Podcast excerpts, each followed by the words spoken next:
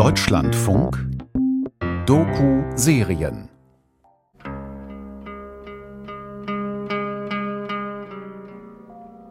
Im ausländischen Exil gegen das russische System zu protestieren ist eine Sache. Sich innerhalb Russlands gegen Putin zu positionieren eine ganz andere. In dieser Folge will ich von mutigen Menschen erzählen, die sich trotz vieler Repressionen immer noch trauen, den Staat zu kritisieren, auch wenn das im Gefängnis endet, wie ich selbst erfahren habe. Dazu aber später mehr. Denn los geht's im Juli 2022. Die informelle Opposition. Russen gegen Putins System. Von Roman Schell. Folge 2 mit der Spraydose gegen die Angst.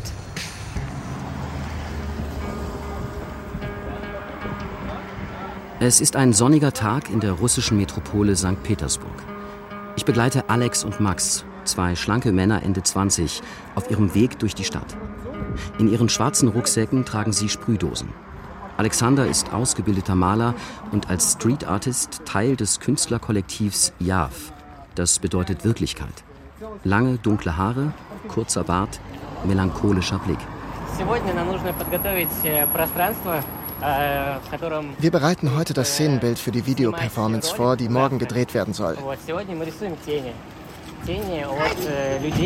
Wir werden Schatten sprühen, menschliche Schatten auf den Wänden eines verlassenen Wohnhauses. Ich werde zuerst die Wände abmessen. Danach werde ich schnell die Bilder sprühen. Ich hoffe, in ein oder zwei Stunden sind wir fertig. Die Männer laufen mit schnellen Schritten durch die Altstadt von St. Petersburg. Vorbei an schicken Fassaden aus dem 19. Jahrhundert und alten Kirchen. Ihre Gesichter wirken konzentriert.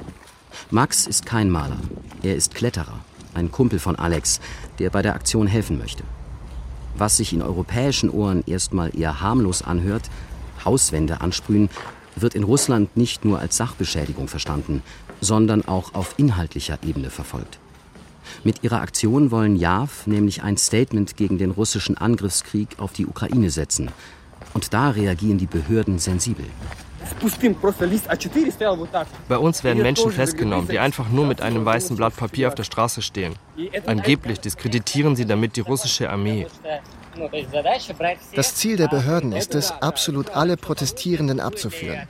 Ob man wegen einer Aktion letztendlich eine Geldstrafe oder was anderes bekommt, ist eine andere Frage.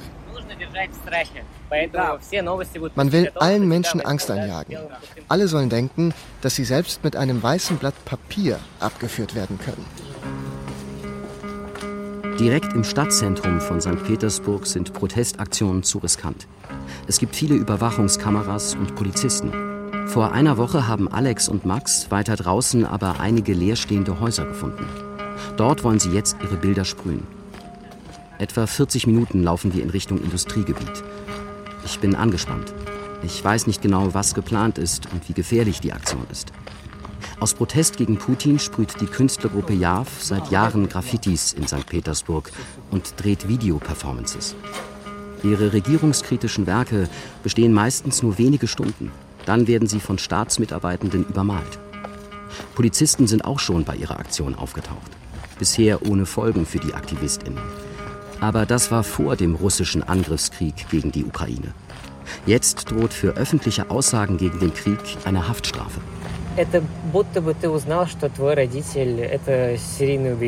Es ist, als würdest du erfahren, dass dein Vater ein Serienmörder ist.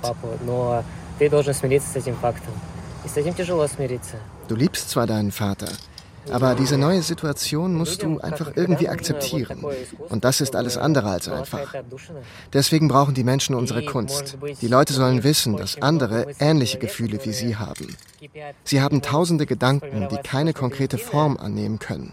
Und dann malen wir was, von dem sie denken, das ist doch genau das, was ich im Kopf habe.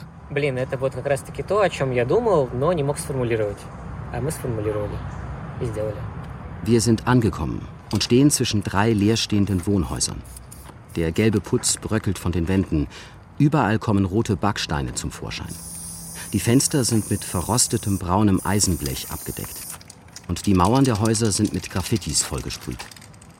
Alex sucht eine leere Stelle und beginnt mehrere menschliche Formen auf die Wand zu sprühen. Dunkelblaue Schatten auf weißem Hintergrund. Symbole für die Zehntausenden Menschen, die in diesen Kriegstagen Russland verlassen, wegen der zunehmenden Repressionen und der Perspektivlosigkeit im Land.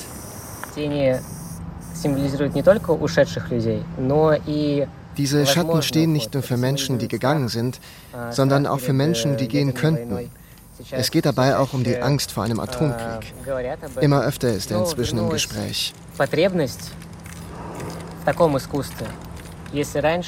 Das Thema Atomkrieg war so gut wie vergessen. Jetzt ist es erneut ein Thema. Und die Menschen wollen darüber reden.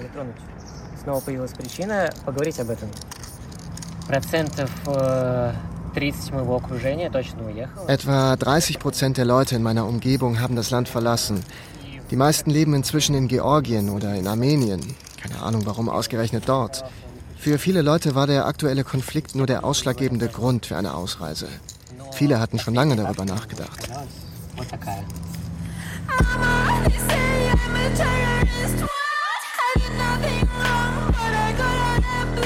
Während die Männer konzentriert und routiniert ihrer Arbeit nachgehen, stehe ich nervös an der Seite und halte Ausschau nach der Polizei.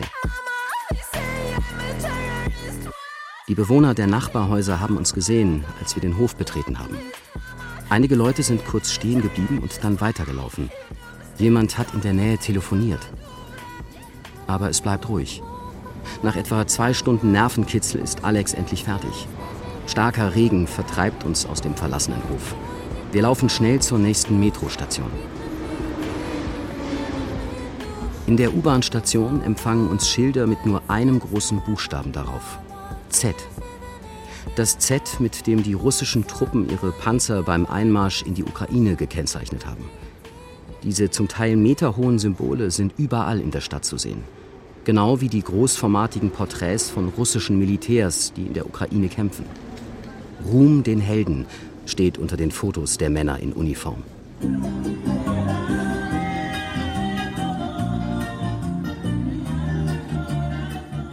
Davon abgesehen ist der Krieg in St. Petersburg kaum spürbar. Menschen tanzen am Ufer der Neva, dem breiten Fluss, der mitten durch die Stadt fließt.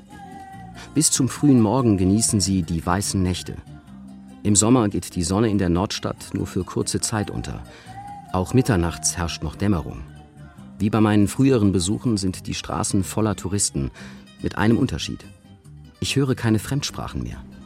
Vor dem Krieg haben jährlich bis zu fünf Millionen ausländische Touristen St. Petersburg besucht. An jeder Ecke hörte man Deutsch, Englisch, Italienisch oder Japanisch. Jetzt sind es fast nur noch Inlandstouristen, auch wenn EU-Bürger seit Mitte Juli wieder einreisen dürfen. Direkte Flugverbindungen in den Westen sind aber weiter eingestellt. Ich selber bin mit dem Auto hergekommen, von Berlin nach Moskau, 24 Stunden für 2000 Kilometer. Und mir fällt noch etwas auf. Die massive Polizeipräsenz überall in der Stadt, vor allem im Zentrum. Immer wieder sehe ich Polizeibusse am Straßenrand stehen. Spezialeinheiten der Polizei patrouillieren in den Straßen der Stadt bis spät in die Nacht.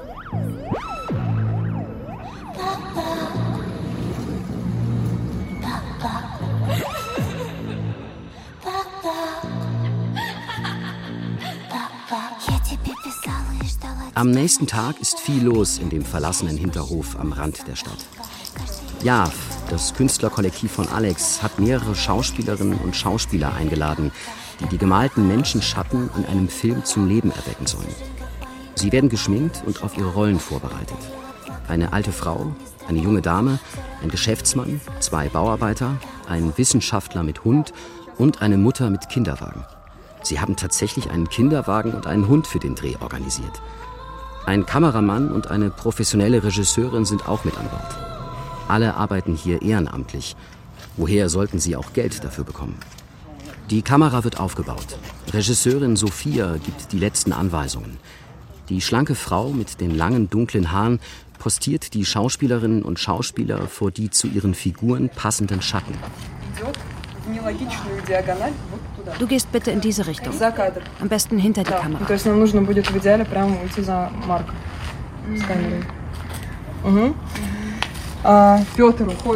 Jotte, du gehst in die andere Richtung. Geht bitte auch in verschiedene Richtungen. Alek geht geradeaus Richtung Auto. und Maxim in die andere Richtung. Und los geht's. Kamera läuft. Geht aus dem Bild. Auf das Zeichen der Regisseurin hin laufen alle los, als würden sie sich von ihren Schatten an der Mauer lösen. Wir wollen die gesprühten Bilder mit Menschen wiederbeleben und ihre Wirkung verstärken. Das ist eine Anspielung auf die menschlichen Silhouetten, die beim Atomschlag in Hiroshima zurückgeblieben sind. An den Wänden oder auf den Treppen. Von Menschen, die dort gestorben sind. Das wurde auf historischen Fotos dokumentiert. Es sieht schrecklich aus. Die Katastrophe ereignete sich, während die Menschen einfach ihr Leben gelebt haben. Sie waren irgendwo draußen unterwegs oder zu Hause. Sie sind für immer dort geblieben, wo sie im Moment der Explosion waren. Protestaktionen werden in Russland sofort aufgelöst. Wir lesen in der Presse von Festnahmen, irrsinnig hohen Geldstrafen und sinnlosen Anschuldigungen. Aber unsere metaphorischen Aussagen sollten doch möglich sein. Es ist ein Balanceakt. Die Performance bleibt vage, ohne Antikriegsparolen oder eindeutige Symbole. Aber jedem in Russland dürfte klar sein, um was es den Aktivisten und Aktivistinnen geht. Umso erstaunlicher, dass die Anwesenden relativ gelassen auf mich wirken, obwohl sie sich des Risikos, das sie eingehen, natürlich bewusst sind. Alle Aktionen, die mit der momentanen Lage was zu tun haben, sind gefährlich. Wir können nicht frei unsere Meinung äußern. Wir können nicht sagen, was wir denken, was uns verletzt. Denn das wird Konsequenzen haben. Aber auf der anderen Seite bringt die Angst die Menschen zum Nachdenken. Für mich ist meine Angst ein Aufruf zum Handeln.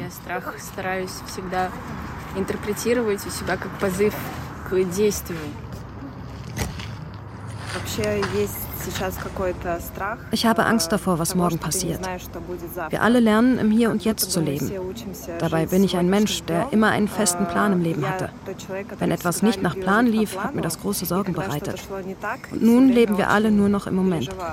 Die Lage zwingt uns dazu, den Moment zu schätzen. Dabei ist die Angst vor der Zukunft immer da. Es kann alles Mögliche passieren. Wir haben überhaupt keinen Einfluss auf die Situation. Das ist schrecklich. Und trotzdem zeigen sie ihre Gesichter offen vor der Kamera. Das Video, das heute gedreht wird, wird in ganz Russland auf YouTube zu sehen sein. Trotz mehrfacher Blockadeandrohungen seitens der russischen Regierung ist die amerikanische Videoplattform noch immer zugänglich. Die einzige Vorsichtsmaßnahme der Teilnehmenden ist, dass sie das Wort Krieg, selbst im Gespräch mit mir, vermeiden. Denn das wäre strafbar. Ich glaube nicht, dass es in der Ukraine irgendwelche Nazis gibt. Es geht Russland darum, ein Land auszurauben, zu erobern und zu zerstören. Ein Land, das nach Freiheit strebt. Deswegen sind solche Projekte wie dieses hier wichtig für mich. Ich will wenigstens etwas dagegen sagen. Schade, dass ich nicht mehr machen kann. Ich bin seit 2005 Teil der Protestbewegung, war bei den Demonstrationen, weil ich sehe, wie die Demokratie hierzulande zerstört wird.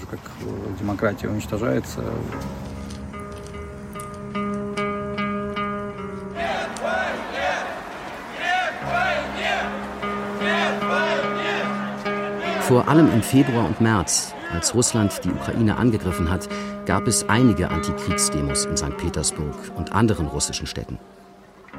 Die Polizei hat damals alle Kundgebungen mit brutaler Gewalt aufgelöst.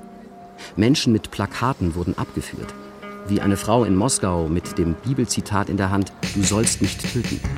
Ein leeres Blatt Papier reichte in Novosibirsk für eine Festnahme aus. Zahlreiche Strafverfahren wurden aufgrund von Antikriegsprotesten eingeleitet. Einige Personen landeten tatsächlich im Knast. Andere kamen mit Geldstrafen davon. Auch Dmitri hat schon zwei Geldstrafen bekommen. Der Familienvater und Unternehmer kommt aus dem 5000 Seelendorf Rusko Wysotskoje in der Nähe von St. Petersburg. Er ist 47 Jahre alt. Grauer Bart, graue, traurige Augen, groß, schlank. Dmitri besitzt einige Lebensmittelgeschäfte auf dem Land. Auf einem seiner Läden, direkt an der Landstraße Richtung St. Petersburg, leuchten schon seit 2014 immer neue regierungskritische Parolen in roter Farbe. Damals hatte Russland die Ukraine zum ersten Mal angegriffen und die Halbinsel Krim annektiert. Frieden für die Ukraine, Freiheit für Russland, Freiheit für Nawalny. Seit Februar dieses Jahres malt er ständig neue Antikriegsparolen auf das Haus. Heute will er ein metergroßes Friedenszeichen auf das Dach des zweistöckigen Gebäudes sprühen. Gut sichtbar von der Landstraße aus. Dmitri nimmt eine lange Leiter und steigt auf das Dach. Ich klettere mit, halte immer wieder Ausschau nach der Polizei. Auch ich könnte jederzeit abgeführt und als Mittäter angeklagt werden. Dmitri versichert mir aber, dass die Polizei normalerweise erst Stunden nach einer Aktion kommt. Im Moment seien wir einigermaßen sicher. Mich beruhigt das nicht. Meine Malereien sind der Gegenpol zu Putins Propaganda in diesem kleinen Dorf. Sie funktionieren nur hier. Vielleicht sieht sie auch jemand in den sozialen Netzwerken. Neulich habe ich sechs große Plakate am Haus befestigt, auf denen die zerbombte Stadt Kharkiv zu sehen war. Zerstörte Hochhäuser mit Löchern so groß wie ein kleines Haus. Unvorstellbar. Die Leute hier haben das nirgendwo sonst gesehen. Im Staatsfernsehen zeigt man solche Bilder nicht. Nachdem er mit der Zeichnung auf dem Dach fertig ist, kommt die Hauswand dran. Auf der Außenwand von Dimitris Geschäft stehen Dutzende Namen in roter Farbe. Sobald die russische Armee die nächste ukrainische Stadt zerbombt oder erobert hat, notiert Dmitri deren Namen auf der Hauswand. Dmitri nimmt die Leiter, klettert nach oben und malt den nächsten Schriftzug auf die Wand. Er taucht seinen Pinsel tief in die rote Farbe und beginnt zu schreiben. Von den Buchstaben tropft das Rot langsam nach unten, als ob die Worte bluten würden.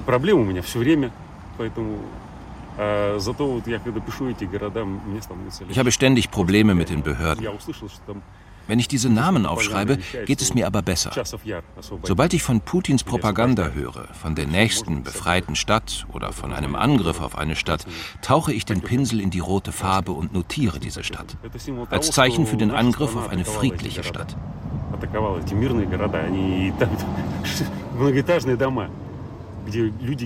Ganze Wohnhäuser werden zerstört. Dutzende Menschen sterben in jedem Hochhaus. Ich versuche meine Nachbarn darauf aufmerksam zu machen, auch über die sozialen Netzwerke. Schaut her, das hat unser Land mit diesen Städten gemacht. Im Großen und Ganzen werde ich von den Leuten in meinem Dorf unterstützt wie noch nie. Aber am 15. April hat jemand das Wort Verräter hier hingesprüht. Die Nachbarn kamen zu mir und meinten, ich sei kein Verräter und solle unbedingt weitermachen.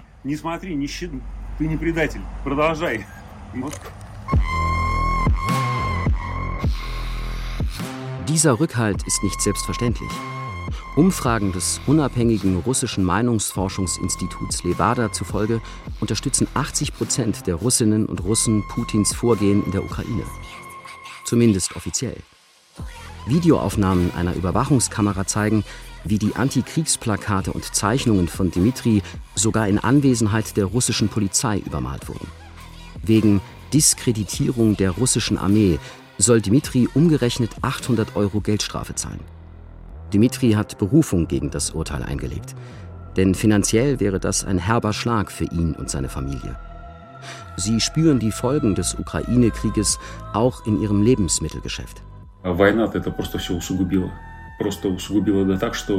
Der Krieg hat die Wirtschaftslage deutlich verschlechtert.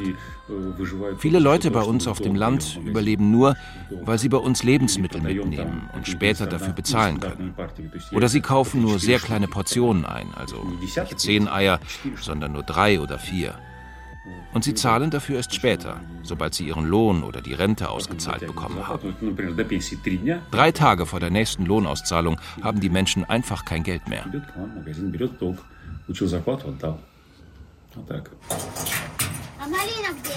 Wenn Dmitri mit seinen Aktionen weitermacht, drohen ihm weitere Geldstrafen, womöglich Gefängnis.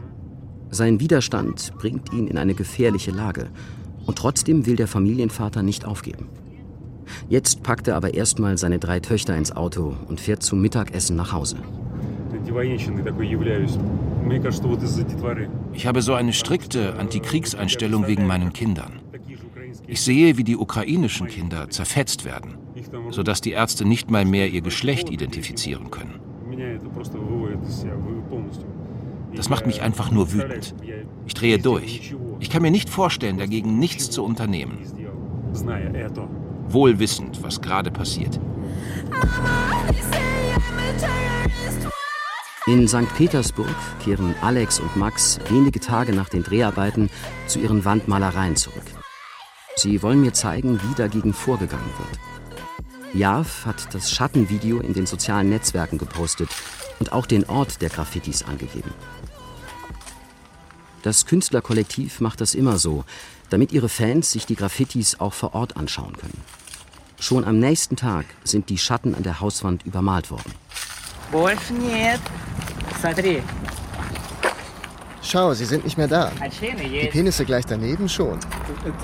Das ist so krass. Weil es aber weder Geldbußen noch Festnahmen gab, scheint der Plan der Gruppe aufzugehen. Sie halten ihre Aussagen so vage, dass die Behörden in ihnen keine direkte Gefahr sehen. Den Aktivistinnen und Aktivisten gibt das wiederum so viel Sicherheit, dass sie sich trauen, mit ihren Namen, Stimmen und Gesichtern für ihre Aktionen einzustehen. Immer in der Hoffnung, damit anderen Menschen Mut zu machen. Allerdings wird es für die Aktivisten immer schwerer, Orte für ihre Aktionen und Graffitis zu finden. Wieder laufen wir durch die Stadt. Max und Alex zeigen mir immer neue Hauswände mit übermalten Graffitis. Max zeigt auf eine Wand. Hier wurden alle Antikriegsgraffitis übermalt. Ein Hakenkreuz gleich nebenan wurde dagegen nicht angefasst. Das ist alles, was man im Jahr 2022 über dieses Land wissen muss. Das Land, das die Nazis besiegt hat. Wenige Minuten später laufen wir an einem ausgebrannten Garagentor vorbei. Witzig, dass ausgerechnet die Garage mit den Friedenstauben drauf verbrannt ist, oder? Selbst harmlose Slogans wie Wach auf sind übermalt. Was ist denn hier los? Sie machen das mit allen Schlagworten, die Menschen zum Nachdenken bringen können. Die Botschaft ist deutlich. Der Staat kontrolliert die Straßen. Um ihre Antikriegsbotschaften doch platzieren zu können, ohne dass sie gleich übermalt werden, weichen Max und Alex deshalb auf die Dächer der Stadt aus. Als würde Max hier wohnen, gibt er an einem Mietshaus schnell den Türcode ein, öffnet die Tür und geht ganz selbstverständlich die Treppe hoch. Im Dachgeschoss angekommen, zieht er einen dicken Schlüsselbund aus der Hosentasche und öffnet die schwere Tür. Betreten verboten steht auf einem Schild. Max ignoriert das Verbot. Er ist ein Roofer. Er kennt die Türcodes von vielen Häusern im Zentrum der Stadt und hat die Schlüssel zu deren Dachböden. Natürlich ist das illegal, aber vor allem unter jungen Leuten ist Roofing eine breite Bewegung in St. Petersburg. Tausende junge Leute steigen jedes Jahr auf die Dächer und machen dort Spaziergänge über die aneinander grenzenden Dächer der Stadt. Selbst für Touristen gibt es entsprechende Angebote. Die dann aber natürlich ganz legal. Bitte nicht auf die Kieselsteine treten, sondern nur auf die Bretter. Sonst wird man uns sofort hören. Wir durchqueren einige dunkle Räume, bis wir vor einer kleinen Holztür stehen. Max öffnet die Tür und wir sind draußen. Laufen auf den rötlichen Dachplatten aus Metall. Sie sind aufgeheizt von der Sonne und strahlen eine angenehme Wärme aus. Wir klettern schnellstmöglich auf den Dachfirst, damit uns die Leute im Hof nicht sehen. Von da oben öffnet sich ein majestätischer Blick auf die Stadt. Dächer bis zum Horizont. St. Petersburg ist in die goldenen Farben der untergehenden Sonne getaucht. Mich überwältigt der Blick auf die 100 Meter hohe Isaakskathedrale. Sie steht direkt vor uns mit ihrer gigantischen orangenen Kuppel. Direkt über uns kreisen Dutzende Möwen. Alex und Max sitzen eine Zeit lang wie erstarrt auf den warmen Dachplatten und genießen den Moment der Freiheit. Ich spüre, dass die beiden ihre Heimatstadt lieben. Irgendwann holt Alex seine Sprühdosen aus dem Rucksack und fängt an zu arbeiten. Hier kann er unbeobachtet seine Botschaften auf die Dächer der Stadt sprühen. Trotzdem ist er vorsichtig und nutzt auch hier nur metaphorische Symbole. Auf einen großen Schornstein sprüht er ein Laib Brot mit roter Farbe, die wie auf der Ladenwand von Dimitri in langen Bahnen nach unten tropft und an Blut erinnert. Я хочу, сейчас это подсохнет, хочу сделать здесь надпись «Желаю мирного хлеба над головой». Sobald es hier trocken ist, schreibe ich, ich wünsche mir ein friedliches Brot über dem Kopf. Vielleicht kommt jemand hierher und entdeckt das Bild. Es würde mich freuen. Oft trinken die Russen auf den friedlichen Himmel über dem Kopf. Dieses alte russische Sprichwort, das den Frieden beschwört, textet Alex um. Die Botschaft ist klar. Alex weiß, bald werden andere kommen, das Bild abfotografieren und tausendfach in den sozialen Netzwerken teilen, die mit ein paar Tricks auch aus Russland noch erreichbar sind. Das ist die Sprache der Rufer von St. Petersburg. Öffentliche Antikriegsdemos gibt es schon lange nicht mehr. Was bleibt, sind die Dächer und die Hinterhöfe der Stadt. Und eine verlassene Industriebrache. Am nächsten Abend nehmen mich Alex und seine Freundin Lera mit auf eine illegale Party in einem baufälligen Firmengebäude. Als wir dort ankommen, ist es stockdunkel.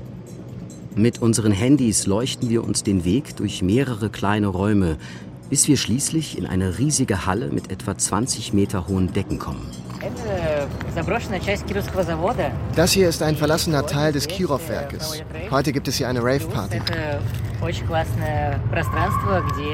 Außerdem ist das ein cooler Ort für Graffiti-Künstler, quasi ein Street-Art-Museum.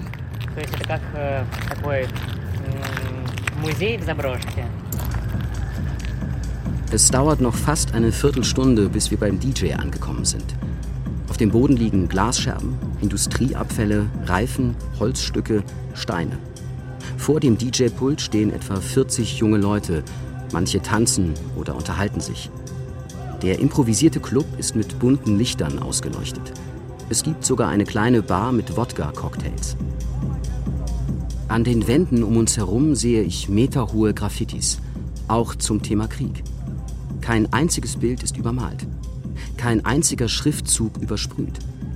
Ich lese Sätze wie Kunst ist kein Verbrechen und sehe ein Putin-Porträt mit der Überschrift Stalin ist tot.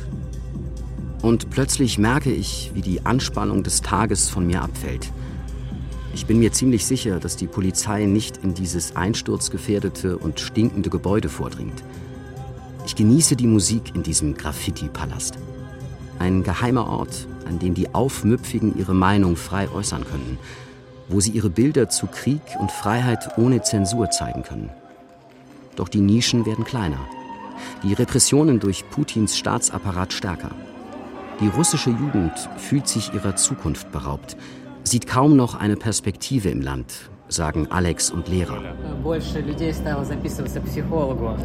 Viele Menschen holen sich psychologische Hilfe. Ja, Therapieplätze sind inzwischen sehr gefragt. Bei jedem zweiten Bekannten von mir wurde eine Depression diagnostiziert. Das ist nicht bloß ein Gefühl, weil sie die Ereignisse so runterziehen. Nein, die Leute gehen zum Arzt und der diagnostiziert bei ihnen eine Depression. Depressionen, Angststörungen, bipolare Persönlichkeitsstörungen, Borderline, das wird immer mehr. Die Menschen wissen nicht, was sie tun sollen. Bei einem Vorstellungsgespräch wird man immer gefragt, wo man sich in fünf Jahren sieht. Frag das jeden hier auf der Party. Keiner weiß, was morgen kommt, geschweige denn in fünf Jahren. Das zerrt an den Nerven. Die Leute leben ihr Leben wie auf Autopilot. Sie gehen zur Arbeit und wieder nach Hause. Keiner von ihnen weiß, was sie tun sollen. Bis in die frühen Morgenstunden erkunden wir das verlassene Werk mit hunderten Graffitis auf mehreren Stockwerken. Wir stapfen durchs Dunkel und fühlen uns frei. Zehntausende Menschen verlassen aktuell Putins Russland. Der Maler Alex will allerdings bleiben, damit die Kritik an Putins Regime nicht verstummt und seine Kunst den Menschen in Russland weiterhin Hoffnung macht. Während dieser Kriegstage, wo niemand weiß, was morgen passieren wird.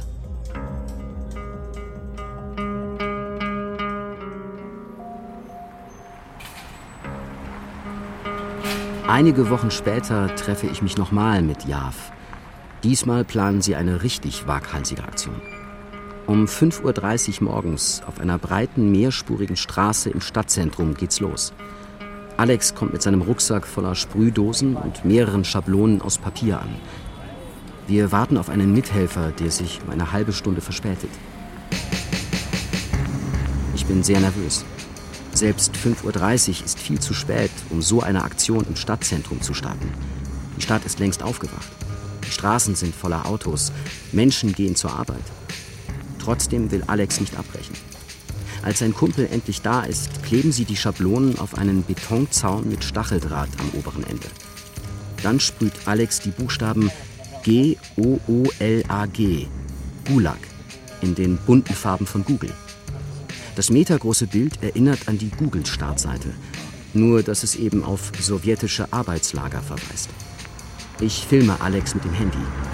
Gerade sprayt er in die Suchmaske wie kommt man hier raus, als ein Polizeifahrzeug mit Blaulicht direkt neben uns anhält. Vier Polizisten springen raus. Bevor wir irgendwie reagieren können, werden wir abgeführt und zum Polizeirevier gebracht. Ein zweistöckiges Gebäude, alle Fenster vergittert. Im Erdgeschoss sind mehrere Zellen mit grauen eisernen Türen und ohne Fenster. Wir müssen im Flur auf Holzbänken Platz nehmen und warten.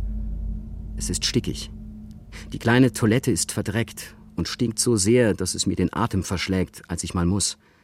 Aus dem verdreckten Wasserhahn dürfen wir trinken. Was anderes gibt es nicht. Stundenlang warten wir auf unsere Anwältin, die nicht reingelassen wird. Stattdessen kommt ein Geheimdienstler und macht Fotos von uns, ohne unsere Zustimmung. Als ich auf mein Handy schaue, wird es mir aus der Hand gerissen. Die Polizisten schauen meine Fotos und Videos an, lesen Posts in sozialen Netzwerken, private Chats und E-Mails. Uns wird mit einer Haftstrafe gedroht. Denn das ist ganz klar ein politischer Fall, wie einer der Polizisten brüllt. Unsere Festnahme ist aber längst in den Nachrichten. Die deutschen Medien, alarmiert von einem JAF-Mitglied, berichten über die Festnahme eines deutschen Journalisten. Ständig rufen Journalisten, Politiker und Aktivisten auf dem Revier an. Sie fragen nach uns. Vermutlich aufgrund dieses Drucks von außen werden wir nach sieben Stunden freigelassen. Wir alle kommen mit einer Geldstrafe von 10 Euro pro Person davon. Auf den Schreck gehen wir erstmal ins Restaurant. Если говорить про э, именно was den Aufwand und den ganzen Medienrummel angeht, war die Aktion durchaus erfolgreich. Aber ich hätte auf das stundenlange Rumgesitze in dem stinkenden Raum verzichten können.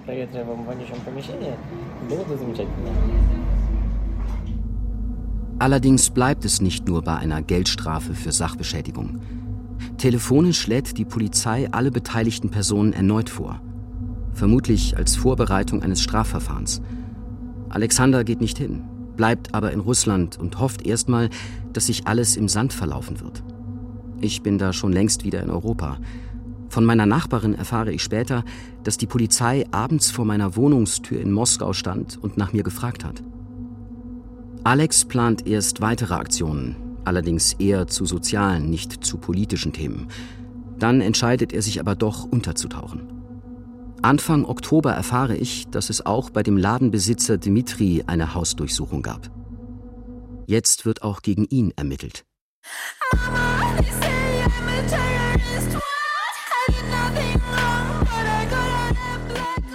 Die informelle Opposition. Russen gegen Putins System. Folge 2 mit der Spraydose gegen die Angst von Roman Schell. Es sprachen Jonas Beck sowie Andriy Balakowski, Lisa Biel, Demet Fey, Nils Kretschmer, Jochen Langner und Janina Sachau. Musik unter anderem von Ice Peak. Ton und Technik Oliver Dannert. Regie Matthias Kapohl. Redaktion Anna Seibt. Produktion Deutschlandfunk 2022. In Moskau, der Hauptstadt, finden zur gleichen Zeit Theateraufführungen im Geheimen statt. Mitglieder des Theater Doc sprechen über die Ängste und Sorgen der Russinnen und Ukrainerinnen in Bezug auf den Krieg. Sie berichten von den Soldaten und Flüchtlingen an der Front. Alles Themen, die in Russland nicht mehr öffentlich besprochen werden können. Und doch haben sie mich eingeladen, mir die geheimen Aufführungen anzusehen. Davon berichte ich in Folge 3.